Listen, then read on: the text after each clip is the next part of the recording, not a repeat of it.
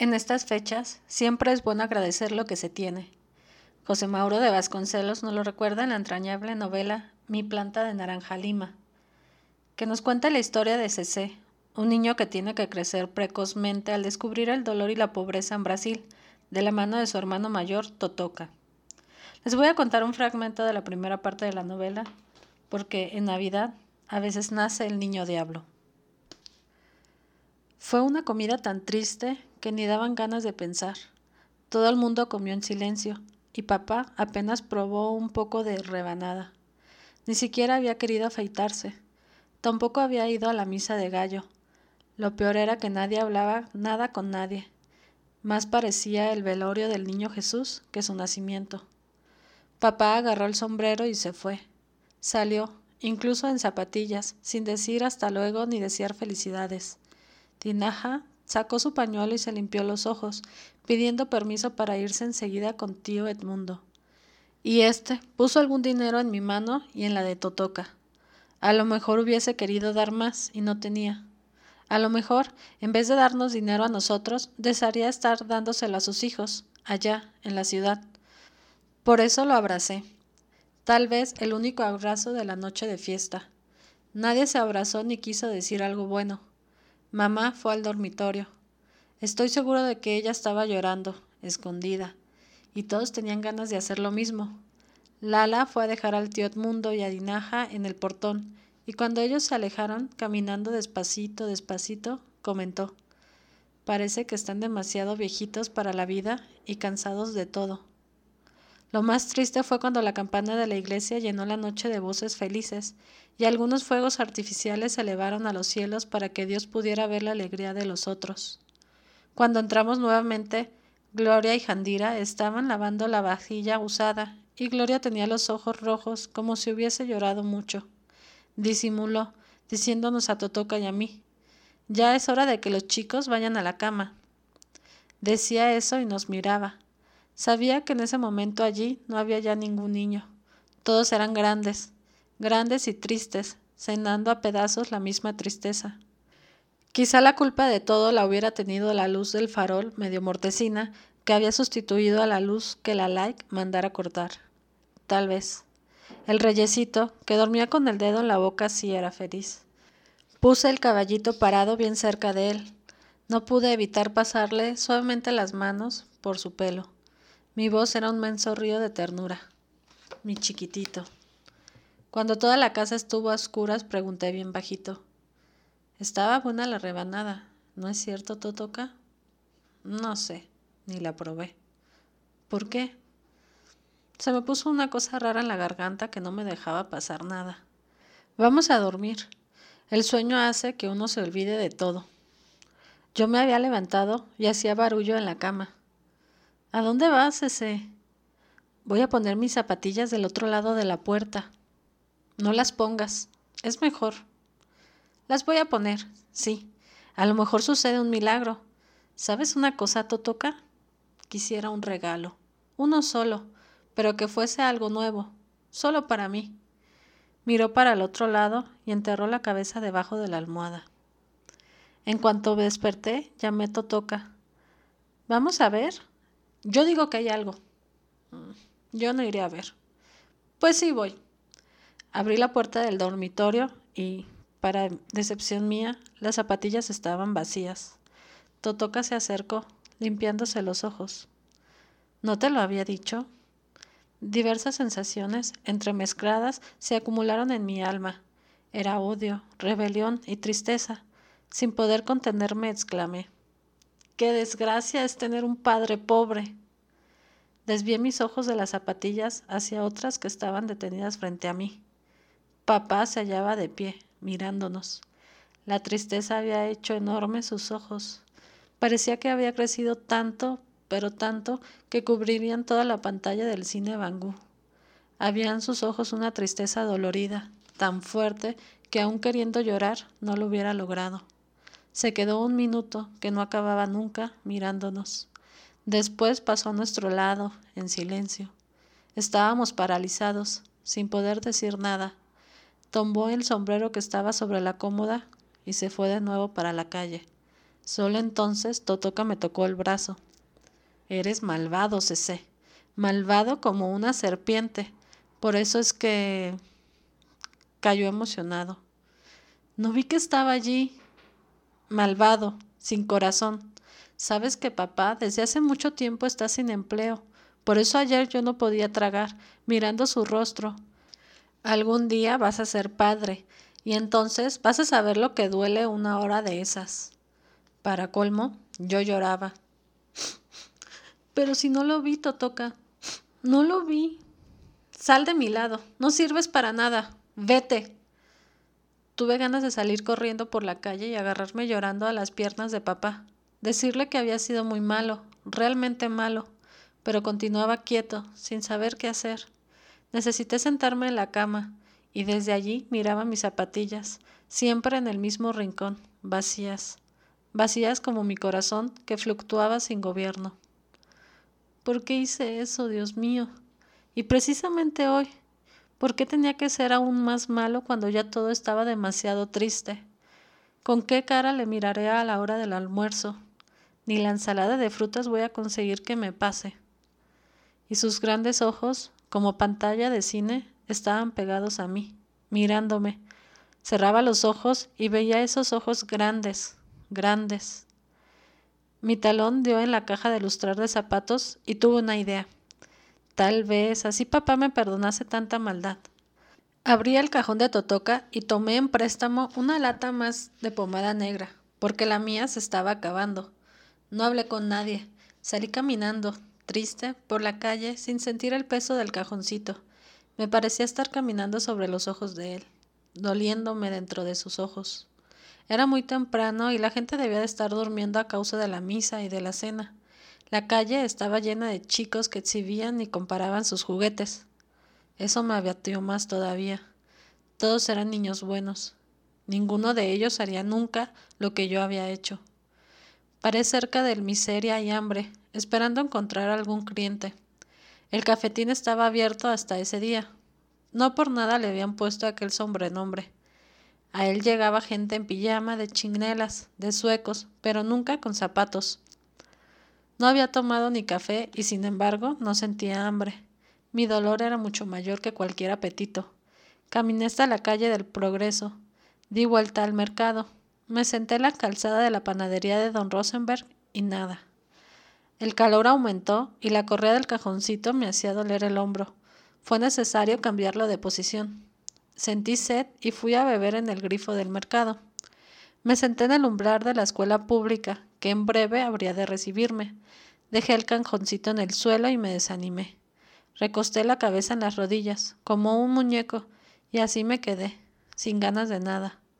Después escondí la cara entre las rodillas, cubriéndolas con mis brazos.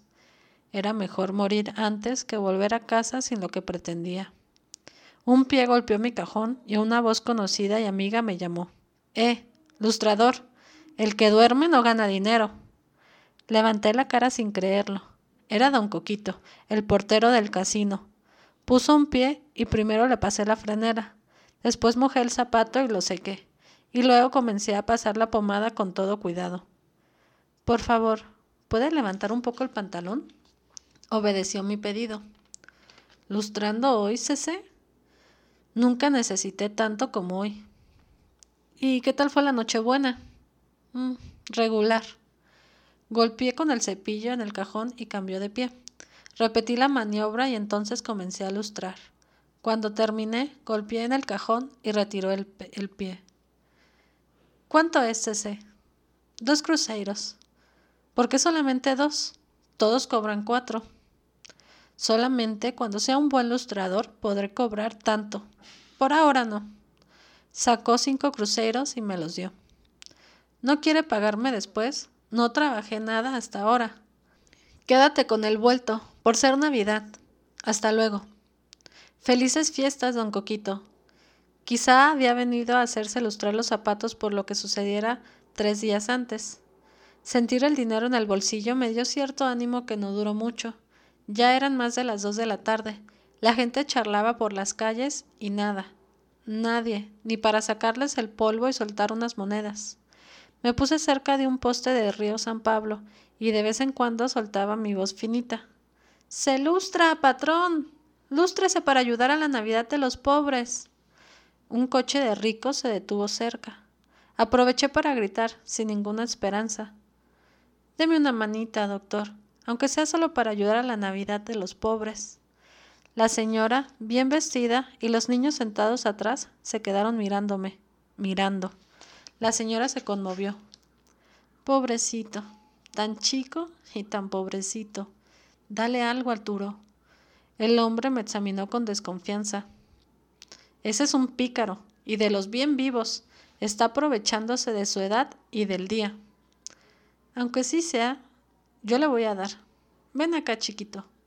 Abrió la cartera y estiró la mano por la ventanilla. No, señora, gracias. No estoy mintiendo. Solamente quien lo necesita mucho trabaja en Navidad. Tomé mi cajoncito, lo colgué en mi hombro y me fui caminando despacito. Ese día no sentía fuerzas ni para tener rabia pero la puerta del coche se abrió y un niño echó a correr detrás de mí. Toma, te manda decir mi mamá que no creas que es un mentiroso. Me puso otros cinco cruceros en el bolsillo y ni esperó a que le agradeciera. Solamente escuché el rugido del motor que se alejaba. Ya habían pasado cuatro horas y yo continuaba con los ojos de papá martirizándome. Busqué el camino de vuelta. Diez cruceros no alcanzaban, pero en todo caso podría ser el que en el miseria y hambre me hiciesen un precio más barato o me permitieran pagar el resto otro día. En el rincón de una cerca me llamó la atención una cosa. Era una media negra y rota, de mujer. Me incliné y la recogí. Arrollé mi mano en ella y quedó finita. Guardé la media en el cajón, pensando, hará una linda cabra. Pero me enojé conmigo. Otro día. Hoy de ninguna manera. Llegué cerca de la casa de los Villas Boas. La casa tenía un gran jardín y el piso todo de cemento. Sergito andaba por entre las plantas con una hermosa bicicleta. Apoyé la cara en la reja para espiar. Era toda roja y con rayas amarillas y azules. El metal deslumbraba de tan brillante. Sergito me vio y se puso a hacer demostraciones. Corría, hacía vueltas, daba frenadas que llegaban a chirrear. Entonces se me acercó. ¿Te gusta? Es la bicicleta más linda del mundo. Acércate más al portón, que la vas a ver mejor. Cerquito era de la misma edad y grado que Totoca. Sentí vergüenza de mis pies descalzos, porque él usaba zapatos de charol, medias blancas y ligas de elástico rojo. En el brillo de los zapatos se reflejaba todo. Hasta los ojos de papá comenzaron a mirarme desde ese brillo. Tragué en seco. ¿Qué te pasa, Cece? Estás raro. Nada. De cerca todavía es más bonita. ¿Te la regalaron por Navidad? Sí. Bajó de la bicicleta para conversar mejor y abrió el portón. Tuve muchísimos regalos. Una victrola, tres trajes, un montón de libros de cuentos, una caja de lápices de colores de las grandes, una caja con juegos, un avión que mueve las hélices, dos barcos con vela blanca. Bajé la cabeza y me acordé del niño Jesús al que solamente le gustaba la gente rica, como decía Totoca. ¿Qué pasa, Cece? Nada. ¿Y a ti? ¿Te regalaron muchas cosas? Negué con la cabeza, sin poder responder. Pero, ¿nada? ¿De verdad nada? Este año no tuvimos Navidad en casa. Papá todavía está sin empleo. No es posible. Así que ustedes no tuvieron castañas, ni avellanas, ni vino apenas rebanada, que hizo dinaja y café. Sergito se quedó pensativo. Cece, si yo te convido, ¿aceptas? Estaba adivinando de qué se trataba, pero aún sin saber comido, no tenía deseos. Vamos adentro. Mamá te hace un plato. Hay tantas cosas, tantos dulces. No me arriesgaba. Había sido muy maltratado en esos días. Más de una vez había escuchado ¿No te dije que no me traigas mocosos de la calle a casa? No, muchas gracias. Está bien. ¿Y si le pido a mamá que haga un paquete de castañas y otras cosas para que se lo lleves a tu hermanito? ¿Lo llevas? No puedo. Tengo que terminar de trabajar. Recién, en ese momento, Sergito descubrió mi cajoncito de ilustrar, sobre el que me había sentado. Pero nadie se lustra en Navidad. Me pasé todo el día y solo conseguí ganar 10 cruceros y eso que cinco me los dieron de limosna. Todavía tengo que ganar dos más. ¿Para qué, CC? No te lo puedo contar, pero los necesito mucho. Se sonrió y tuvo una idea generosa. ¿Quieres lustrar mis zapatos? Te doy diez cruceros. Tampoco puedo. No les cobro a los amigos. ¿Y si te los doy? Es decir, si te presto los diez cruceros. ¿Y puedo demorar en pagarte? Como quieras. Hasta puedes pagarme después en bolitas. Así sí. Metió la mano en el bolsillo y me dio una moneda. No te aflijas, que recibí mucho dinero. Tengo la alcancía llena. Pasé la mano por la rueda de la bicicleta. Es realmente linda. Cuando crezcas y sepas andar, te dejaré dar una vuelta. ¿Está bien? Bueno. Me lancé una carrera enloquecida hasta el cafetín de miseria y hambre, sangoloteando el cajón de lustrar. Entré como un huracán, con miedo de que fuesen a cerrar ya. Señor, ¿tiene todavía aquellos cigarrillos caros? Tomó dos paquetes cuando vio el dinero en la palma de mi mano. Esto no es para ti, ¿verdad, Cece? Una voz dijo atrás. ¡Qué idea! Un chico de esa edad. Sin darse vuelta le contestó. Porque usted no conoce a este cliente, es capaz de cualquier cosa. Es para papá. Sentí una enorme felicidad haciendo rodar las monedas en la palma de la mano. ¿Ese o este? Tú sabrás. Pasé todo el día trabajando para comprarle a papá este regalo de Navidad. ¿De veras, ese? ¿Y él qué te regaló? Nada, pobre. Todavía está sin empleo. Usted ya sabe. Se emocionó y nadie habló en el bar. ¿Cuál le gustaría más si fuese para usted? Los dos son lindos. A cualquier padre le gustaría recibir un regalo así. Envuélveme ese, por favor. Hizo el paquete, pero estaba medio raro cuando me lo entregó, como si quisiera decirme algo y no pudiera. Le entregué el dinero y sonreí. Gracias, Cece. Que tenga felices fiestas. Corrí de nuevo hasta llegar a casa. También había llegado la noche. Solamente en la cocina estaba encendida la luz del farol. Habían salido todos, pero papá estaba sentado en la mesa mirando la pared vacía. Tenía el rostro apoyado en la palma de la mano y el codo en la mesa. Papá. ¿Qué, hijo? No había rencor alguno en su voz. ¿Dónde estuviste todo el día? Le mostré mi cajoncito de lustrar zapatos. Lo dejé en el suelo y metí la mano en el bolsillo para sacar mi paquetito. Mira, papá, compré una cosa linda para ti. Sonrió, comprendiendo todo lo que eso había costado. ¿Te gusta? Era el mejor. Abrió el paquete y aspiró el tabaco, sonriendo, pero sin conseguir decir nada. Fuma uno, papá. Fui hasta el fogón para buscar un fósforo. Lo encendí, aproximándolo al cigarrillo que tenía en la boca. Me alejé para ver la primera bocanada y algo me pasó. Arrojé al suelo el fósforo apagado y sentí que estaba explotando, destrozándome todo por dentro, reventando ese dolor tan grande que me había amenazado todo el día. Miré a papá, su rostro barbudo, sus ojos. Solo pude decirle, papá, papá. Y la voz fue consumiéndose entre lágrimas y sollozos. Él abrió los brazos y me estrechó tiernamente. No llores, hijito. Vas a tener que llorar mucho en la vida si continúas siendo un chico tan emotivo. Yo no quería, papá. Yo no quería decir eso. Ya lo sé, ya lo sé. Además, no me enojé porque en el fondo tenías razón. Me acunó un poco más. Después levantó mi rostro y lo secó con la servilleta que estaba allí cerca. Así está mejor. Levanté mis manos y acaricié su cara. Pasé suavemente los dedos sobre sus ojos, intentando colocarlos en su lugar, sin aquella pantalla grande. Tenía miedo de que si no lo hacía, esos ojos fueran a seguirme durante toda la vida. Vamos a acabar mi cigarrillo. Todavía con la voz temblorosa de emoción pude tartamudear. ¿Sabes, papá? Cuando me quieras pegar, nunca más me voy a protestar. Puedes pegarme, no más. Está bien, está bien, Cece. Me depositó en el suelo junto con el resto de mis sollozos. tomó un plato del armario. Gloria te guardó un poco de ensalada de frutas. Yo no conseguía tragar. Se sentó y fue llevando hasta mi boca pequeñas cucharadas. Ahora pasó. ¿No es cierto que sí, hijo? Hice que sí con la cabeza, pero las primeras cucharadas entraron en mi boca con gusto salado. El resto de mi llanto demoraba en pasar.